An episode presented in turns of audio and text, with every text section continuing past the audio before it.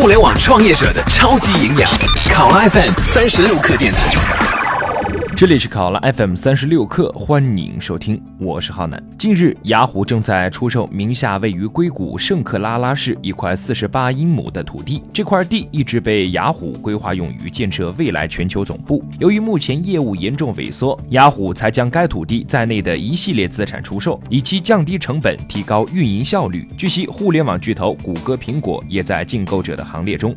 据报道，潜在买家对雅虎核心业务的最终的出价可能在六十亿美美元到八十亿美元之间，但在第一轮出价之前，价格还会有所变动。那么，已经走向亏损的雅虎现在市值有多少呢？据报道，把雅虎市值中阿里巴巴的持股和雅虎日本的持股都去掉，会惊讶的发现，这个公司的市值居然是负八十亿。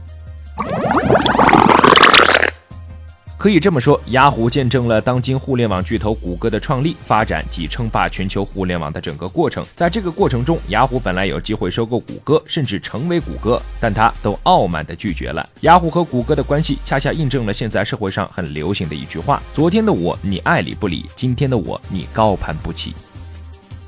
而雅虎的衰落历史有两个人总是绕不过去的，一个是雅虎创始人杨致远，一个是雅虎前 CEO 玛丽莎。有业内人士认为，雅虎的衰落有杨致远决策失误的因素。杨致远决策的失误主要表现在两方面：一是寄希望通过收购初创公司以推动公司业绩的增长；二是杨致远很早就意识到了搜索引擎的发展前景，但没有大规模投入研究，却选择了和谷歌合作，寄希望通过谷歌的技术来搞定雅虎的广告变现。再看雅虎最。最知名的前 CEO 玛丽莎梅耶尔。一九九九年，玛丽莎梅耶尔从斯坦福大学毕业后，就进入了谷歌，成为了一名女工程师。在谷歌工作的时间，确实让玛丽莎梅耶尔积累了不少资本。二零一二年七月十七号，玛丽莎梅耶尔出任雅虎 CEO。此时，雅虎已经陷入极大的困境之中，增长停滞，其所在的市场被谷歌和 Facebook 瓜分殆尽。一九九四年，雅虎创立到二零一六年三月，雅虎宣布将出售其核心业务。刚刚走过二十二个年头的雅虎。已经到了暮年，但雅虎对世界互联网的贡献仍值得被历史铭记。